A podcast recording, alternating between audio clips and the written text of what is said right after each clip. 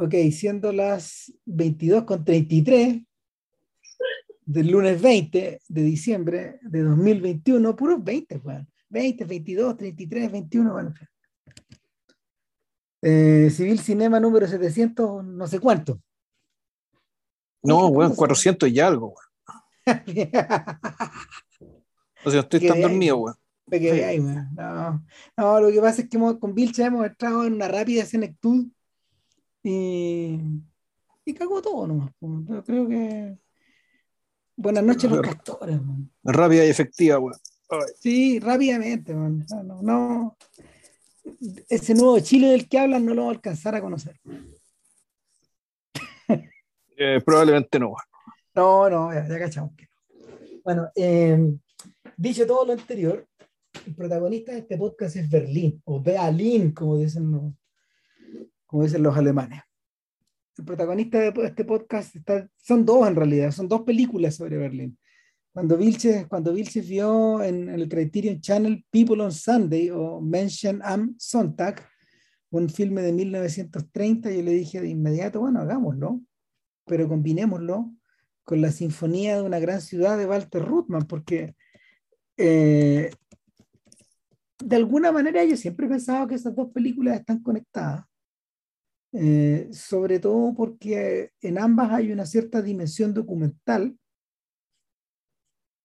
Y lo interesante de esto, lo interesante de esto es que eh, ninguna de esas, ninguno de los, de los realizadores involucrados por detrás tuvo esa intención documental. Goodman era un tipo que eh, en esa época era conocido por ser un pionero de la animación y del arte abstracto, eh, cortos, cortos que hoy día podemos denominar como... Podríamos ya, podríamos, Claro, pero podríamos, podríamos, podríamos, podríamos darle hoy día algunas de las cosas que hizo el, el, el adjetivo de experimental, él lo pensaba en esos términos, de hecho, en esa época. Y, me da la sensación incluso de que el trabajo publicitario también de alguna forma está, está imbuido un poco de la, está imbuido un poco, como se llama?, de, de esa intención. Por otro lado, eh, la gente, los tipos que están eh, vinculados a Gente en Domingo, que es una película que se hizo tres años después de, de, de Berlín, la Sinfonía, eh, nada, pues son gente, gente que finalmente fue a dar a Hollywood. Robert Siodmak y Edgar Ulmer, los, director que ya, del, que ya, del que ya nos encargamos en, en la, hace unos podcasts atrás de, de, de, contar un poco de su faceta noir. Ulmer es como Ruiz, tiene 10.000 facetas distintas. Y en paralelo, Robert Siodmak eh, otro realizador de, film noir, otro, otro personaje que, que, en realidad llegó como director a Hollywood, pero a segunda línea. Y eh, por detrás un esquema de guion, una historia de Billy Wilder y Fred Cineman, otro director expatriado del que nos encargamos en algún momento también, eh, como asistente del director de foto. Sí, ahora, yo lo que leo por ahí es que la división del trabajo respecto a cómo se hizo esta película es súper incierta, porque en el fondo todos los en el fondo se. No, y los testimonios posteriores de cada uno de estos involucrados y algunos más, básicamente decían, no, en realidad los que hicieron la vega fueron esto y este otro, y resulta que este otro no hizo ni una hueá, ¿cachai? Yo sí hice mucho. El, el fondo, la, hay como muchas versiones distintas respecto de quién hizo qué en esta película. Hay que decir que en realidad que toda esta gente que acaba de nombrar Ram era gente muy joven, era gente que no tenía, no, no, superaba los 25 años, eran unos cabros. El veterano, el, el, el veterano del equipo, puta, era un muñeco, creo que era el camarógrafo director de foto que tenía 36. Y el resto, pero cabros, muy, muy, muy cabros, eh, muy jóvenes. Eh, que hicieron esta cuestión sin ni un peso, o sea, esto en una época en que ya, ya existía, ya había un sistema de estudios que, hacía películas de, de, época, de alto presupuesto y toda la vaina, digamos. Estos cabros hicieron esta cuestión prácticamente con nada, Eh, le pidieron a amigos, actores aficionados que hicieran los papeles y vamos a hablar de eso al respecto. Y, y bueno, la película se estrenó y pues dejó la escoba, en términos de crítica y de público. O sea, fue lo que mostró gente en domingo. Eh, esta cuestión fue recibida básicamente no por algo, por algo muy, no porque fuera algo bueno, que lo era, pero sobre todo porque era algo nuevo. Aquí, y aquí hay un, una cosa que tenemos que hablar respecto del carácter pionero que tiene esta película como inspiradora de una forma, De, no solamente de, de, hacer el cine, hacer las películas, sino que también una forma de mirar, de, de, escoger el tipo de historia que quieres contar y de mirar la realidad en último término. Bueno, eh, lo, mismo, corre para la película de Goodman. Sí es un filme que uno dice, ah, pero esto se parece al hombre con la cámara móvil, ¿no? Pues loco, se hizo un año y medio antes. Se hizo un año y medio antes, sí, pero la cámara móvil tiene, tiene un par de ventajas que la hacen más interesante. Y ahí lo eh, eh, eh, claro. Sí. Lo que pasa es que lo que pasa es que Siga Bertov contaba con armas y con lógicas y con unas ideas que Ruthman no, digamos. De hecho, el, esa es una de las razones por las que una es canónica y esta otra es conocida, pero no es tan canónica. Exacto yo diría, que, yo diría que es más singular que una gran película, pero lo que la define principalmente es que eh, es el puerto de llegada a una preocupación que latía por debajo de buena parte de el cine silente que, que se había ocupado de la ciudad en los casi 30 años o poco más de 30 años de la invención del cine. O sea, eh, y, y, en ese sentido, donde está conectada profundamente con, con gente en domingo. ¿Qué ocurre con la ciudad? Eh, el cine emerge en un momento en que el automóvil, por un lado, y la locomoción colectiva, por otro, eh, llámese tranvía, carro, tren, metro, comienzan a hacer su aparición en los centros urbanos y de alguna forma eh, ayudan no solo a eh, interconectar a la población, sino que también a multiplicarla. Y por lo mismo, estas ciudades comenzaron a, a, ser depositarias de una cantidad enorme de eh, movimientos, de traslaciones, de conexiones que aparentemente fascinaron a los sujetos que estaban vinculados a, bueno, a este cambio, pero que habían nacido a principios de siglo, finalmente. Sí, bueno, a ver, digámoslo, el cine nace en la ciudad. Para empezar, el, el, cine nace en un entorno urbano, en la, en la empresa de los hermanos Lumière. Nace en Lyon. En Lyon, en Lyon. ¿ya? No, no es París, no es Berlín, no es Londres, no, Lyon. De cosa de la cual hablamos en su momento también. Y donde el, el, el tema básicamente del movimiento de los traslados que coincide con algo que era anterior y tiene que ver con la disciplina de los tiempos. El, el, hecho que la ciudad está, en cierto sentido, en la medida que en las imágenes que de Berlín, en algún momento aparece el reloj que está arriba en la ciudad. Es el reloj en el fondo que marca un tiempo. Y marca un tiempo donde, en cierto eh, en donde básicamente eh, la, ordena la vida a quienes viven ahí. Y por lo tanto esa vía, esa vía ordenada por un tiempo, por un reloj común que está puesto arriba, digamos que en los pueblos de repente era la iglesia, ¿cachai? Que puta, con las campanadas más o menos te da cierta referencia. Aquí no, aquí el reloj está a la vista de todo el mundo.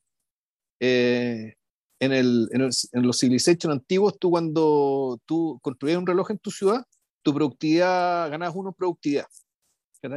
El, dentro de la ciudad. O sea, el, lo que voy era que el, el fondo disciplinar la vía para el trabajo en función del reloj. es algo propio de la ciudad y el punto es que eh, eso, eh, coincidiendo digamos, que con los medios de transporte masivos, efectivamente te da, te da, un poco la sensación de coreografía, De que, la, de que la ciudad es un cuerpo, ¿ya? Que se mueve regularmente y eh, que tiene, que tiene un ritmo, que respira, que hay un corazón que bombea, y que por, la, y, por la, y por sus venas, por sus arterias, como se suele decir respecto a las ciudades, haciendo la metáfora con el cuerpo humano, puta, transitan los glóbulos rojos con cierto ritmo, De ida y de vuelta, palpitando. Ese, es el otro detalle, la idea del camino, de la ruta, de la calle. Eh, yo me acuerdo que yo me acuerdo que leyendo ese libro de Marshall Berman, todos los sólidos se mueven en el aire. Se, desvanecen en el aire. en el aire, perdón. Sí, por la frase Marx.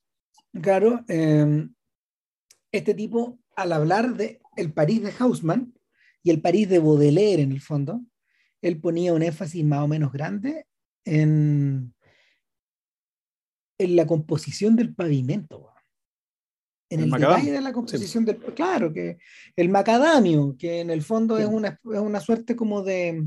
Es una suerte de asfalto medio pegajoso que no se parece al que conocemos hoy día. De hecho, era el, el problema que tenía el macadamio era que, era, era que, era que eh, en las temporadas de calor solía fundirse, que se convertía en un chicle. O sea, de hecho, de hecho, eh, cuando uno ve los cómics de, del Pato Donald o de Tribilín, cuando hace calor, efectivamente se, se derrite el piso.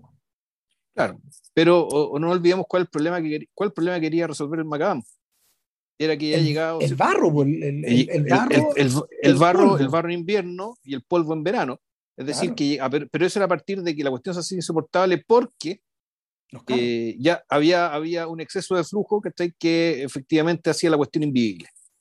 Ya, por, lo tanto, tenías que recurrir a una, a una revolución tecnológica que te impidiera que ese volumen, ese tráfago, que no iba a disminuir, que esa es otra cosa que es muy moderna, ya es el asumir que una vez que te metiste en esta weá, esto no puede sino crecer.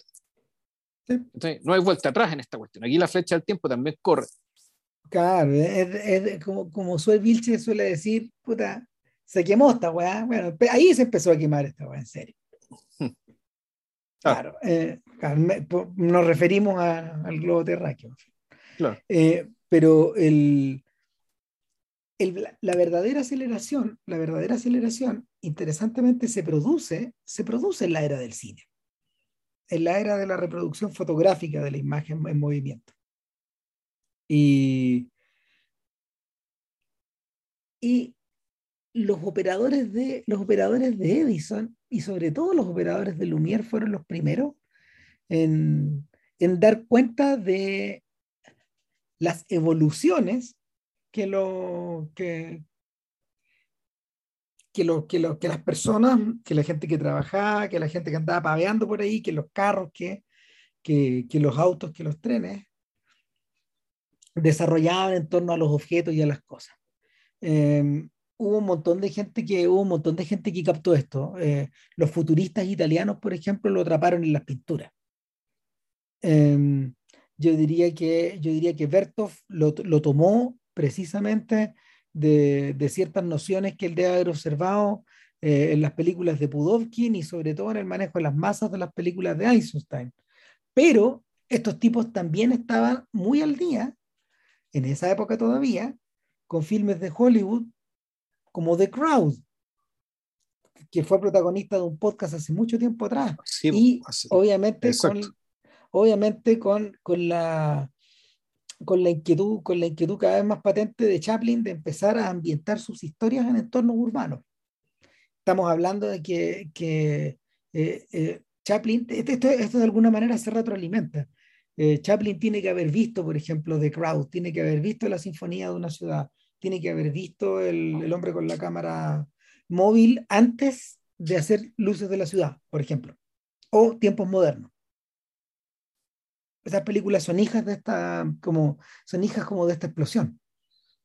Eh, hay otro detalle extra, y es que eh, no todas las ciudades poseían este mismo nivel de, este mismo nivel de exuberancia en términos de movimiento. Acá esto se produjo más en Europa, porque eh, en la medida de que los gringos se desplazaron hacia el oeste, huyendo de las mafias de la costa este, eh, Nueva York no fue una ciudad tan fotografiada en vivo en producciones de ficción, como sí ocurrió, por ejemplo, eh, con París, con Viena y sobre todo con Berlín. Berlín, en ese sentido, es depositaria de 10 años de explosión urbana tras el, armisticio. Y es curioso, muchas de las películas de, que hoy día vinculamos como al, expresionismo alemán o que forman parte del movimiento, por ejemplo, como, como el doctor Mause, o sea, las dos primeras películas del doctor Mause, eh, la propia Metrópoli, que es un trasunto de Berlín, en el fondo, eh, otros filmes como otros filmes de Paz, por ejemplo, o, otros filmes del propio Lang, eh, tocaban el tema de la ciudad, tocaban el tema de la de metrópoli y tocaban el tema del fervor urbano, precisamente porque Berlín había estado al centro no solo de una explosión demográfica, sino de una buena cantidad de crisis económicas, eh, crisis sociales y crisis políticas. Berlín, para todos los efectos, era la metrópoli de la época. La era la metrópoli, era metrópoli cinematográfica, era, era muchas cosas. ¿eh? Bueno, era, fue la capital del Reich, entonces por lo tanto era una ciudad imperial, la capital imperial. Eh, lo había sido hasta hace poco, aquí estamos hablando ya de la República de Weimar. Eh, ojo, estas dos películas, incluso la que fue estrenada en 1930, fueron filmadas antes de la crisis del 29. Sí, po. Por lo tanto, el, aquí el, no tanto la de Walter Rudman, pero claramente la, tú la, la, película de, de Siodmak y Ulmer, puedes entenderla también con una cinta de la época. A su manera, pero acuérdate, acuérdate que estos gallos habían estado sometidos a unos vaivenes gigantescos en la primera parte de los 20 también. Sí, claro, pero, el, pero tú veis la película de él, básicamente la, la, no sé si es la felicidad, el relajo, cierta inconsciencia, ¿cachai? Que, que tú, de, lo que va a venir. Ni siquiera estoy hablando de los nazis, ¿cachai? Estoy hablando de la crisis económica. Claro. Por eso, eh, para mí eso es la Belle Époque. La Belle Époque, en el fondo, es no, eh, estar disfrutando de la vida sin saber que estáis realmente arriba de un volcán. Mm. Y el volcán te va a explotar, ¿cachai? Y efectivamente te va a remover el piso, te, y te va a remover todo, y te lo va a quitar todo.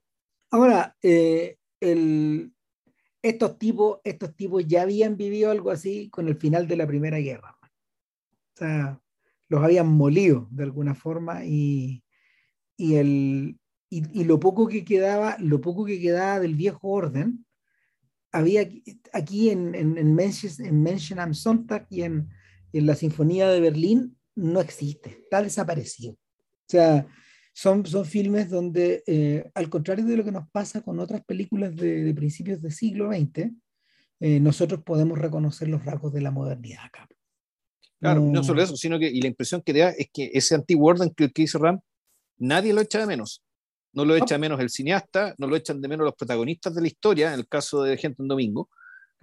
No los echa de menos nadie, por lo mismo, digamos que uno, uno como que asunta cierto optimismo aquí un nuevo equipo, de aquí la cosa va para adelante hacia algo nuevo, que no sabemos qué.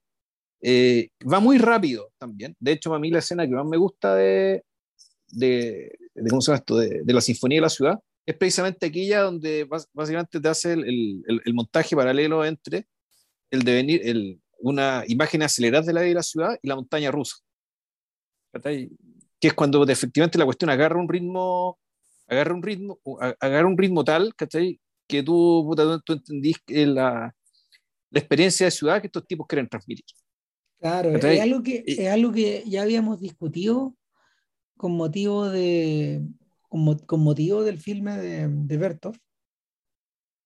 Y, y cómo se llama, acá, acá eclosiona de alguna forma y, y, y, le da la razón a Berman eh, en el uso de, en, la relación que él hace de la vía moderna y la descripción que Marx hace de esa vía moderna en el, en el manifiesto comunista, cuando en el fondo el,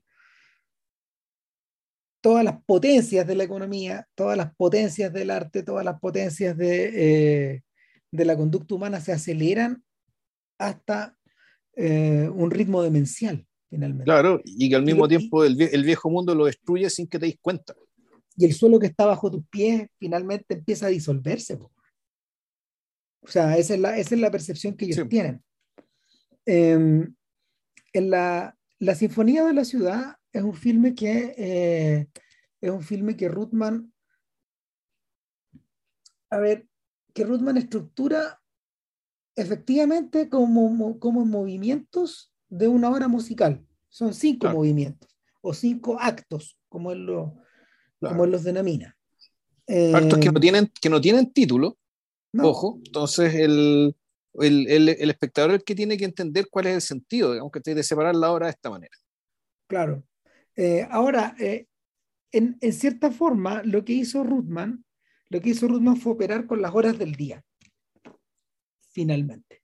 En los, alemanes, los alemanes tienen una suerte de división horaria que es distinta a la, a, ¿cómo se llama? AMPM que tenemos nosotros y mañana, tarde, noche, que también tenemos nosotros.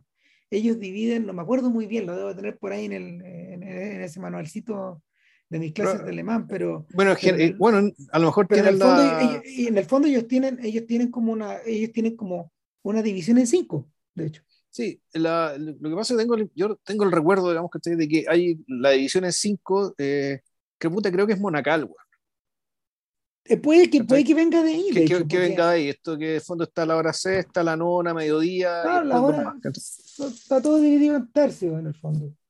Y, y, y, claro, la que él no retrata es las, el, el, sexto acto, el de, efectivamente el de la madrugada, que no, no aparece acá en la película. O sea, la madrugada oscura, el, sí está la madrugada cuando se levanta el día, que, que, es donde empieza después de la llegada del tren. Sí. Em, el, finalmente, mira, cuando uno, cuando uno ve la película y uno, uno se deja llevar, yo esta cosa la he visto como dos o tres veces, hace como 20 años que me la veían. A todo esto, ambos filmes están en YouTube, por si los quieren mirar. Eh, cuando uno ve la Sinfonía de la Ciudad, yo de inmediato me acordaba de este párrafo famoso de, del diálogo de Hitchcock y Truffaut en el libro, de, en el libro de Hitchcock Truffaut, o el cine según Hitchcock, como le dicen, como, como lo bautizaron en España. Eh, hacia el final de, de, toda esta charla, cuando, cuando Hitchcock y Truffaut ya, ya, ya, se pusieron al día con las películas y en el fondo están ya en temas libres, o, estamos, o el libro está ordenado de esa manera, Hitchcock dice, me gustaría algún día poder contar la historia de una ciudad desde el amanecer hasta el anochecer. Desde la llegada de los trenes fuera de la ciudad hasta el centro de la ciudad. Desde, eh, desde el momento en que se empieza eh, a, la gente se empieza a desplazar en las calles hasta que se retira a sus casas. Desde el momento en que los, los alimentos comienzan a llegar al, al, mercado hasta que estos alimentos son convertidos en basura. O sea, este está hablando de está hablando de una, película que ya existía, claramente. Claramente. Y, no, y, espérate. ¿Y qué le dijo Truffaut, No, no, es que Truffaut probablemente a lo mejor no la conocía, no sé, pero... y es raro que lo diga, lo, diga Hitchcock, que creo que en aquel entonces vivió en Alemania, o todavía, o todavía no. No, o sea, Hitchcock estaba viviendo en Alemania en el momento del estreno de esto. Ya. Estaba. Hitchcock se había, Hitchcock se conseguido con, con, con, su jefe Michael Balcon, creo, creo que era Michael Balcon, en los estudios chiquititos donde trabajaban, eh, una pasantía en Berlín. ¿Por qué razón? Porque estos británicos, como tenían tan poca pega en, en, Inglaterra, hacer cine, hacer cine en Inglaterra era muy mal mirado, fue mal mirado hasta, hasta principios de los años 30 era una subprofesión, no existía. Entonces, lo que hacían estos tipos era, en el fondo, eh, se ofrecían como distribuidores de películas eh, hechas en Alemania para estos entretenimientos medio circenses que había en, Inglaterra, porque ahí, ahí lo que se respetaba era el teatro. Entonces Hitchcock entra por la puerta trasera de esto, se ofrece a hacer primero los intertítulos, después a hacer los decorados, después a hacer la dirección de arte, después a dirigir o escribir los guiones y después a dirigir, en fin. Y, y, y, como, y como era tan hacendoso el sujeto, digamos, estos tipos vieron un valor y dijeron, no, esto van, hay que mandarlo, van a trabajar con Murnau. Porque había, había los contactos y efectivamente este tipo los vio trabajar de cerca a todos. Estuvo, estuvo un rato allá, eh, Hitchcock sabía alemán. Sabía alemán de antes y, y es un tiempo bien feliz en su vida. Eh, y no me cabe duda que vio esta película y y que de alguna forma la estaba recordando 40 años después, más o menos, poco menos, digamos, y en cierta forma la estaba mejorando. ¿cachai? Porque ¿cuál es el problema que tiene la película de Ruthman? Cuenta todas esas cosas que ya, que ya dijimos, pero eh, el atado que tiene es que eh, Ruthman no es ni la mitad del cineasta que es Bertov. Entonces no... Es que, bueno, yo veo por el lado, hay un lado, hay un tema ideológico también. O sea, a mí el, también, la película de Berto me, parecía más, me parecía más interesante eh, por eh, no solo la capacidad de registrar el trabajo, digamos, y usar la cámara para meterla dentro del engranaje de las máquinas, que cosa que... Eh, también está acá. También, está acá, pero, puta, pero hecho de otra manera. Pero lo, que, realmente hace de, de Berto más interesante es que él también está preocupado de la cámara. Exacto. En, el fondo, ¿quién mira esto? Bueno, ¿Y por qué se mira esto? Y, y, y, se hace cargo también, en el fondo, del tema de la amenaza del panóptico. Esto de que, puta, realmente tú, desde con tu cámara, puedes mirarlo todo. ¿cachai? Y él, y, él, y él termina la película, ¿cachai? Haciendo esa declaración, ¿cachai? Y él involuntariamente lo que hace es una amenaza. O sea, es que, es que en, su momento, en su momento hablamos de lo importante que era Mikhail Kaufman ahí por el hermano. El hermano de Bertolt, que, que el camarógrafo. Eh, efectivamente, es él es el hombre con la cámara móvil al que hace referencia el título de la película. ¿Cachai? Él es. Claro. Entonces, entonces claro, pues estos dos, estos dos hermanos operan como un tándem, como una pura cosa. Y, y, eso es lo que hace, eso es lo que hace la película. En realidad son tres, son los dos más la cámara. Claro, pero son la misma weá, Sí, pues. Sea, no, son completamente indivisibles y yo creo que la película consigue, la película consigue eso de forma prodigiosa. O sea, eh, no, no, no, hay, no hay nada que hacer ahí. además que, además que eh, la unidad, la unidad, la unidad iconográfico-temática y la unidad temático-ideológica están perfectamente articuladas. En la película, en la película Rutman, en el fondo, Rutman, en el fondo, él opera como heredero de un montón de tradiciones de o de un montón de formas de filmar la ciudad que ya estaban consolidadas. ¿Cachai? Eh, los, operadores de Lumière habían consolidado el punto de vista de la cámara puesta en una esquina en una ciudad cualquiera. Y lo habían hecho en todos lados, desde Lyon hasta San Petersburgo, hasta, ¿cómo se llama? Hasta, hasta Hong Kong. Lo habían hecho en todas partes. O sea, eh, y, y, cuando revisamos las películas de Lumière, en realidad los, los, los, tomas eran prodigiosas. No tienen nada que envidiar en ninguna toma urbana de ahora. Eh, pero, claro, están, eh, pero operaban sobre el supuesto de que en realidad no había mucho tiempo ni mucho margen para filmar mucho, sino que tenías que poner la cámara en un lugar tal que te lo dijera todo. Claro, y, y, y, eso obedecía a un proceso de reflexión previo que es similar al del fotógrafo. Claro, ¿por qué? Porque básicamente el tiempo de exposición no era mucho, por lo tanto tenías que sacar el máximo provecho al tiempo, escogiendo bien el espacio. Claro, era poco más de 50 segundos. Exacto. Entonces, bueno, eh, y, bueno, y otra diferencia que tiene la película de Bertov es que en las películas de Bertov no es pura masa. De repente tú ves personas, le ves rostros cercanos, gente casándose, por ejemplo. Ah, no, pero acá también, acá también, ¿no? aquí, aquí también está esto, pero está menos balanceado. O sea, tú de repente, por ejemplo, ves un niño tomándose un helado, ¿cachai? Pero al niño con la mamá que le están dando el helado, o sea, la, la, la, la cámara reposa en algunos instantes, pero, pero lo, que, lo, lo, que, lo que lo vuelve loco un poco a Ruthman eh, es lo que eh, también se había desarrollado, desarrollado antes, que la idea de, del Phantom Ride, es decir, de que la cámara está ubicada en un punto móvil. Entonces, él aprovecha un montón de instantes de la película, situarse en un punto móvil, sea... Sí. sea en un tren, o una montaña rusa, yo me acuerdo al menos esas dos, en un tranvía creo que también. Hay un auto, están los botes, están, eh, están los, ¿cómo se llama? Están los caballos, hay, un poco de todo. Sí. También hay que, hay que acordarse que eh, lo, la cámara con la que estos tipos trabajaban era una cajita pequeña que tú les, les ibas moviendo, le decías crank, o sea, les, les ibas moviendo la... que era como una manivela, ¿no? Claro, claro, y la, la, única gran dificultad que tenía esto era que para, la, era que, para que la película operara de una forma, mm, de una forma, de una forma eh, placentera a la vista, el operador tenía que ser bien hábil y saber con qué velocidad mover tenía que estar muy entrenado. Bueno, de hecho, el, esto es un detalle bien bonito de esta película fallida que es King Kong, donde efectivamente el personaje de Jack Black, eh, cuando filma, está dando vuelta una manivela. Entonces esa manivela es la que permite que efectivamente se registre eh, la cantidad de fotogramas por segundo que después tienen que ser reproducidos para que el, el espectador vea, eh, vea la imagen a la velocidad a la cual ya está acostumbrado. Claro. que la velocidad estándar de la industria en aquel entonces, creo que eran 20. Eh, hay de todo. En aquel entonces, pero, pero puede ser que no haya estado estandarizado. Eso es verdad.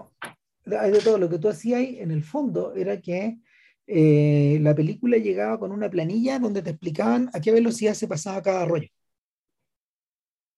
¿Cachai? Venía, venía, como, venía como especificado. En algunas, algunos, ¿cómo se llama? Para algunas, por ejemplo, para, alguna, para algunos efectos, estos tipos ponían que en realidad era más de 30.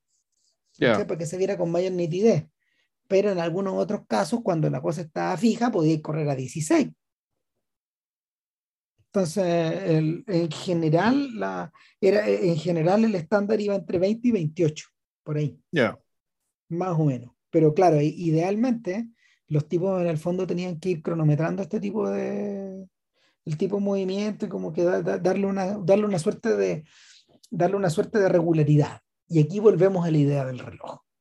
¿Cachai? Tal como dice JP, de alguna forma la película de Berlín está dominada por la idea del el reloj de las estaciones, de los periodos, de las evoluciones, eh, al punto que eh, la, el, objeto que es el objeto rector de la película en completo, yo diría que es el engranaje o la rueda, de alguna forma, que está eh, reproducida en múltiples lugares. O sea, de hecho, lo vemos como pequeños engranajes en un, en, una, en un objeto mayor, están las ruedas de los autos, las ruedas de los tranvías, están las rotondas donde la gente circula, todo en el fondo tiende a, todo en el fondo tiende a esta redondez, que de alguna forma es, la, eh, eh, eh, es, el, es, el, globo que marca la ciudad o que la atrapa. O sea, bueno, ahí uno, podría pensar que el... O sea, es interesante esto que la, la, forma, la palabra que tú usas para moverte en la ciudad es la circulación, que, que alude tanto al círculo como a la circulación sanguínea dentro de, un, dentro de un cuerpo, dentro de un organismo. Entonces, claro, aquí estamos hablando de, un, de, un, de, un, cuerpo artificial, que vendría a ser esta ciudad, que tiene un siglo artificial, eh, y que sin embargo, digamos, en la medida que no deja de parecerse a los ciclos naturales, que por cierto también existen, las estaciones, los días del año, eh, los meses, del, el círculo del año, el día y la noche, digamos. Y, y, resulta que sobre ese orden natural está, está superpuesto este otro orden. Y en el fondo esta película lo que hace pues, es, es, darle una forma, entre comillas, musical, artística, digamos, que a, eh, y por lo tanto resaltando la artificialidad de este orden. Claro. En cierta forma, lo que, lo que nosotros vemos es un gran autómata eh, y es por eso que de alguna, de alguna manera la película está muy relacionada con los filmes de la, de la era. Yo creo que en realidad el verdadero cineasta de la ciudad, del Berlín de los 20, era él. Este tipo que, este tipo que comenzó, que comenzó su carrera junto como con la de Lubitsch metidos en el antiguo orden y que, y que se convirtieron en cineastas profundamente urbanos. Ambos sea, no, es casualidad que ellos ambos hayan terminado en Hollywood, por la misma razón. Una vez que, claro, una vez que el orden en el que, en el que ellos habitaban finalmente se probó ser imposible de soportar. Em, una, de la, una, de las cosas que, una de las cosas que fascina a Ruthman eh, y, que, y que está heredada de los pintores futuristas italianos y los tipos que les copiaban en el fondo, es precisamente la idea de velocidad. La idea de que tú puedes circular por estos espacios, ya no con la mm, eh, ya no con la parsimonia ni con la eh, con el tiempo que uno podía haber, no sé, eh, asignado a, a, estos, a, estos, antiguos individuos donde, de las ciudades de mediados del siglo XIX. Acá la rapidez se transforma en algo vertiginoso. De hecho, en estos cuadros, el, el impulso que, por ejemplo, llevan los autos o los trenes es asimilable al de los rayos de la luz. Y los colores que utilizan, estos colores como medios acuarelados, medios translúcidos, eh, evocan, eh, evocan el brillo del, del, sol sobre el metal, por un lado, pero al mismo tiempo eh, esta cualidad casi liquificada que la velocidad le da a las cosas, a la circulación de los autos, de las bicicletas y sobre todo el tren. Y en ese sentido, Ruthman hace suyo eso y lo funde con la música. O sea, el, estoy tratando de acordarme de, cuál era la música que estaba asociada. Bueno, mira, aquí dice que la partitura original es de un austriaco, no me extraña nada, digamos. Eh, es el tipo que escribió la partitura, él se llama Edmund Meisel, y es el tipo que escribió la partitura nada menos que del acorazado Potemkin. Él hizo la partitura original, la que, la que uno puede escuchar, esa partitura tan frenética que uno puede escuchar ahí en YouTube, en la copia de YouTube. Eh, eh Meisel es un tipo que eh, falleció relativamente joven, murió en, a finales de 1930 y había nacido en el 94. O sea, había vivido poco más de 35 años, 36 años, no sé, por ahí. Y,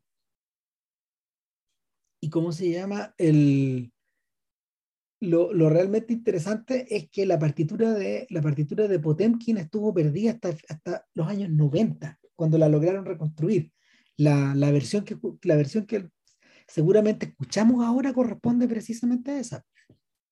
Eh, no es la única película que, que, que compuso para, Potem, para, perdón, para Eisenstein, también hizo Octubre, por ejemplo. Ya. Claro. Entonces, el, el sujeto, el sujeto, ¿cómo se llama? Tuvo una, tuvo una, buena, tuvo una buena cantidad de exposición en la era y de alguna manera sobrevivió con esta partitura que eh, no sé, pues de cierta forma recuerda, recuerda a la de estos compositores, no los rusos, sino que yo estaba, estaba pensando un poco, estaba pensando un poco en, en, en, los amigos de Schoenberg por un lado, un poquito en Stravinsky, un poquito en eso. Y no me gustó tanto la partitura. A mí lo que más me gusta de la película es el trabajo de cámara, yo creo y, y, la, y la forma en que, y la forma en que, ¿cómo se llama? En que, en que Ruthman y, y este amigo del Carl Freund, que había sido camarógrafo de, camarógrafo de Metrópoli, de hecho, trabajan esta manera como de ver esta ciudad. Yo, yo me la imagino como una enorme maquinaria a la que hay que alimentar con carbón todo el rato y en la medida de que el carbón se va agotando, se van produciendo las divisiones de los actos, en cierta forma, y, y, y, y esta, esta, cosa que, esta cosa que claramente Bertov le pirateó, el, todo el comienzo. Mm. Todo el comienzo, de que de alguna manera la ciudad empieza a despertar y a abrir los párpados, entonces se corren las cortinas, las cortinas de metal se empiezan a abrir, se abren las puertas solas, ¿cachai? Todo ese tipo de cosas. Eso, está, o sea, e, es, es, eso lo, lo pirateó de acá. Sin embargo, sin embargo, Bertov gestionó mucho mejor, por ejemplo, la lógica de las traslaciones, la manera como de, de, de, mostrar a la gente en su entorno. Acá Ruthman, en el fondo, nunca alcanza a filmar seres humanos. Lo que yo estoy viendo todo el rato se parecen hormigas, en el fondo, parecen, parecen piezas o sea, de cabeza. O claro, o los glóbulos que estáis del, los glóbulos de este organismo, digamos, que, que no alcanzan a ser los sujetos, los sujetos del organismo. Es decir, el, no tiene mucho sentido descomponer la ciudad en estos organismos porque ahí no parece estar el organismo relevante. Eh, entonces, sí, el, yo también resiento, resiento un poco eso, digamos, el rol humano, el factor humano dentro de este cuento. Ahora, a propósito de eso, Ruthman tenía una idea que se llamaba la película absoluta, así le llamaba él. Absolute Film. Y, y, los Absolute Film eran películas no narrativas, películas que no estaban vinculadas como uno, a, a la narración de algo, al contar una historia, que era lo que en el fondo usualmente se veía en el cine de la época, de finales de los años 10 y de principios de los 20. Ruthman efectivamente, eh, en ese sentido, se acerca a Malevich, por ejemplo, al pintor. O sea, Gustavo Aclé, no sé, esos son sus contemporáneos reales. Ya. Eh, la, creaban, creaban objetos abstractos que no crean objetos abstractos que no tenían en principio ninguna relación con algo real, con, ninguna, ninguna conexión con algo real. Sin embargo, acá él da un paso en la otra dirección. Eh, le da un paso en la, podríamos decir, antropomorfiza la ciudad, por decirlo de alguna manera. La dota de ciertas características la dota de ciertas características que podríamos denominar humanas. No sé si son características humanas o son más bien características orgánicas. ¿Cachai? Porque en el fondo, más bien la, la, la rata como un ser vivo. ¿cachai? No necesariamente un ser humano con conciencia. Es verdad. Eh, por ahí, es un ser vivo.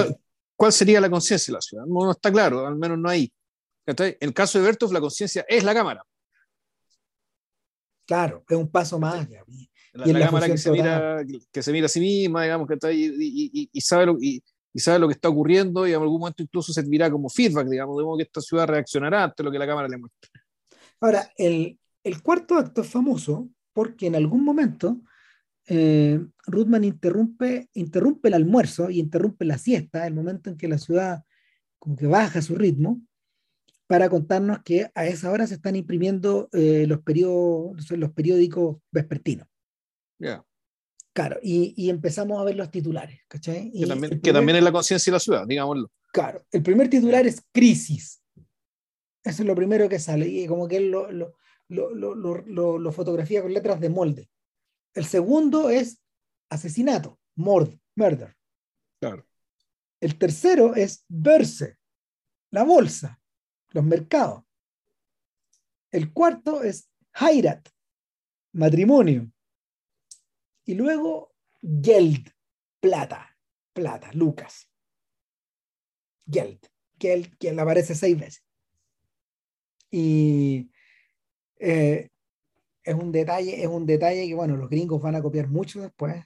Es algo que, que es algo que Lang recoge, es algo que Lang ya había anticipado en el, en, la, en, el, en, sus, en, sus, películas de la, la primera película de Mabuse, la que está dividida en dos, en Mabuse de Aspila, creo que se llama, ¿o no?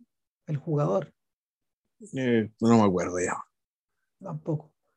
Filo. Bueno, el, el asunto es que eh, esta especie de titular chocante, esta especie como de referencia a la noticia de último minuto o de extra, eh, es, algo que va, es algo que va a traer cola después y es algo que de alguna manera también está eh, fundido con una preocupación bastante particular de Ruthman por la decoración urbana eh, a través de los letreros, de las publicidades, de los titulares, de, eh, de los signos luminosos.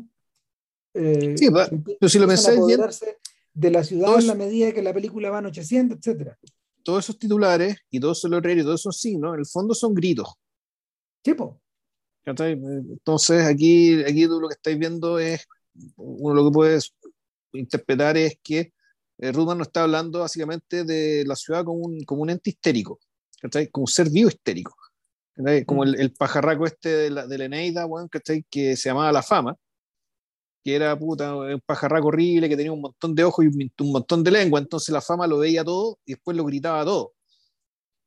Aquí lo que tenemos es más que el, el, que lo mira todo, no, no, está, no, es, consciente en la cámara misma, digamos, sin embargo, no es un personaje en esta ecuación, al menos no, no evidentemente, pero esta lengua, esta lengua que todo grita, donde todos gritan, puta, vendrían a ser estos, estos titulares y estos letreros, porque mal que mal la ciudad, el, los estímulos son tantos que la atención, la atención, que es la que el fondo termina siendo comprar, interesarte en algo, un bien muy escaso, digamos, que pronto tienes que hacer todo para traerla. Y sin embargo, se produce el efecto también de que eh, la atención se nubla, se, o más, más que se nubla, eh, es aplastada por los estímulos. Entonces, lo que hace, por lo tanto, que la ciudad tenga que gritar todavía más fuerte. Y de distintas maneras. Eh, Entonces, un, grito, un grito se superpone al otro claro, y, esto, y, esto, es muy urbano. Entonces, sí, efectivamente, hay, Entonces, esto es algo que realmente, ¿cachai? Los pueblos chicos en el campo no está. De hecho, es muy divertido esto de que el, en esta película de los Monty Python, ¿cachai? Que en realidad después, en Jabberwocky, cuando el, el, protagonista llega a la ciudad, efectivamente eh, te muestran los letreros de, la gran, de, de, de esta gran ciudad medieval, pues, ¿cachai? Que son como letreros modernos, pero con estética medieval en el fondo era, en la forma un poco de reírse el cliché ¿cachai? respecto de, puta, de la ciudad gritona, ¿cachai? la ciudad como el espacio del grito, digamos, ¿cachai? que eh, al tipo que recién llega realmente lo, lo aplasta.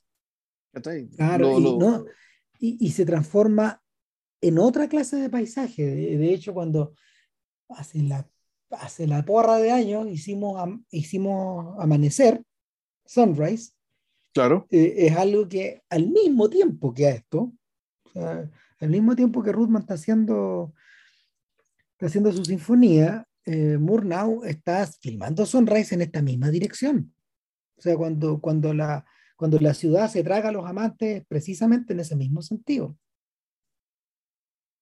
Eh, lo, que, lo que tú tienes es una suerte como de carnaval que, que se sale de, que, que, se, que se sale de émbolo, que empieza a girar y a girar y a girar. Claro, en fondo, es, un, carnaval perpetuo, que a diferencia del carnaval del tiempo antiguo, el tiempo, del tiempo sagrado versus profano, el carnaval en algún momento tiene que acabarse. Entonces, en cambio, la, impresión que te daba la ciudad efectivamente parecía que estuviera en carnaval perpetuo, aunque todo es profano, igual. El, hay un momento fascinante de la película, cuando, cuando finalmente entra, se mete dentro de un cine, y, y, lo que vemos en el cine, bueno, oh, qué es, el público mirando una película y vemos un par de pies, vemos un par de zapatos.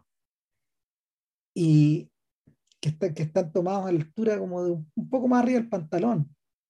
Eh, no alcanzamos a ver quién es, pero sabemos quién es. Estos son los zapatos de... O sea, el, el momento es finísimo, el momento es perfecto, porque no, no, en ningún momento Ruthman nos muestra un letrero del, del, rostro de Chaplin o qué película estamos viendo, mm. pero son los zapatos y equivalen y son más fuertes que un letrero al final. O sea, en términos de, en términos de iconografía es lo que grita más fuerte que todo al final. Sin, sin, sin, estar, sin estar en tu cara. Eh, ahora, ¿por qué la relación con People on Sunday, con Mention am Sonntag, porque eh, no me cabe duda que estos cabros vieron esa película. Vieron, vieron, el filme de Rudman, sí. Fue muy comentado en la época. O sea, la película fue directamente a la Unión Soviética precisamente porque eh, a estos sujetos les interesó. Pero, eh, y esta es una tincada mía, mi impresión es que esta película está hecha contestándole a esta otra. O sea, el subtítulo que tiene Gente en Domingo es un film sin actores. Así lo llaman ellos. Es medio parecido al esfuerzo de Ruthman, donde lo que tú tienes no hay, no son personas, sino que son entes que son tan ligados a este organismo mayor. Y, y, el, y en la medida en que uno veía la película de Ruthman, te dabas cuenta que era un día laboral en cambio, esto está hecho en otra dirección. La película comienza al final de un sábado, de hecho un sábado bien latigudo, donde se nos pintan, donde a través de cinco letreros consecutivos y con sus respectivas imágenes, nos muestran a cinco personajes. Entonces uno de ellos es un taxista que trabaja precisamente inserto en esta ciudad de locos. El segundo es un vendedor es un vendedor de puerta a puerta, em, medio gigoló, medio, medio bailarín, medio un poco todo, digamos, que eh, está preparándose para un domingo intenso. Eh, la tercera persona es una chiquilla muy joven que trabaja en una tienda de, en una tienda de venta de, de discos y de vitrolas y de otros aparatos eléctricos una, un representante de la modernidad absoluta. Mm.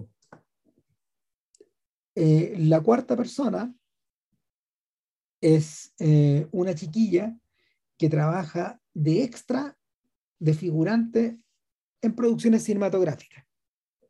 Y la quinta es una modelo que está en su casa y que más tarde nos damos cuenta que o es la pareja o es la esposa del taxista. Esas son las cinco personas que van a estar protagonizando este, esta gente en domingo. Ahora, contraintuitivo, la película no parte en domingo, parte en sábado y parte efectivamente cuando estos personajes, cuando estos personajes están terminando sus jornadas laborales, los cuatro primeros, porque la, la, la, modelo nunca, la modelo se está limando las uñas, creo, ¿no? Algo así. Está en la casa encerrada, digamos que está ahí. El... Echada. Echada, efectivamente. El... Y y claro, uno no entiende, uno básicamente no te dicen mucho respecto a ese personaje. Solamente, claro, en algún momento tú entendiendo que el, es importante, es importante pues, básicamente eh, hacer, usarla como contraste respecto de los otros cuatro. ¿ya? Un, un extraño contrapunto respecto de los otros cuatro. Pero ojo, el, el tema de que las películas no tengan actores no quiere decir que no tenga personajes. El, es, exactamente. A film without actors. Eh, without actors, eso quiere decir que el. Y por lo tanto, la, en, ese sentido, y ese, y ese statement, y esa declaración, y eso que tiene que ver con, con, que vamos a seguir a estos personajes, aunque no sean actores, naturalmente que la diferencia, la, la diferencia, digamos, de la película Rudman, donde las personas básicamente no existían, eran este que tiene este carácter ya casi, no sé, pues, celular, biológico, digamos, sin entidad e intercambiable. Aquí, eh, aquí interesante, los personajes tienen entidad, no son intercambiables, pero no tienen nombre. no se les nombra, es decir, eh, si bien no son personajes son intercambiables con cualquier otro, si uno podría inferir que hay algo eh, vamos a decir que sean anónimos, que puedan hacer cualquiera, pero que en realidad la historia que estamos hablando eh, y, lo que vamos, las cosas que vamos a ver realmente pueden ocurrirle a cualquier persona. En ese sentido, estos personajes son personajes icónicos. Por lo tanto, y aquí está mi apuesta, realmente, porque era necesario que no, eh, era importante que no fueran actores.